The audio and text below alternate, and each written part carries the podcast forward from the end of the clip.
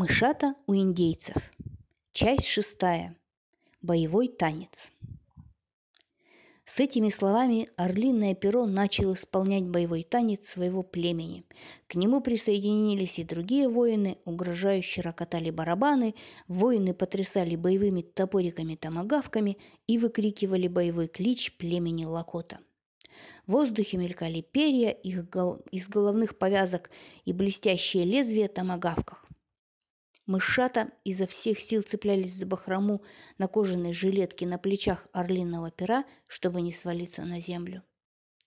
Но вот в круг вступил пожилой индейец с морщинистым, но решительным лицом, раскрашенным белыми и красными узорами.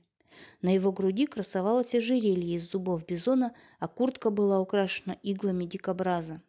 К поясу были приделаны лисьи хвосты, а на голове надет обруч с разноцветными перьями, оранжевыми, желтыми и красными.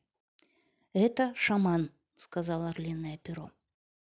Старик немного покачался в такт барабаном, а потом завертелся в танце, так, что разноцветные перья слились в один огненный круг. При этом шаман что-то выкрикивал на непонятном языке, а может быть это были выкрики на его собственном шаманьем языке.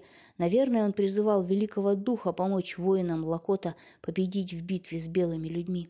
И тут Тимка и Тинка неожиданно для самих себя соскочили с плеч орленного пера и стали плясать возле шамана.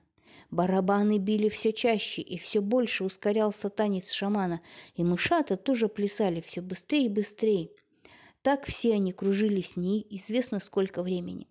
В какой-то момент, когда скорость танца стала невыносимой, шаман выкрикнул какое-то слово, очевидно волшебное, и упал на землю.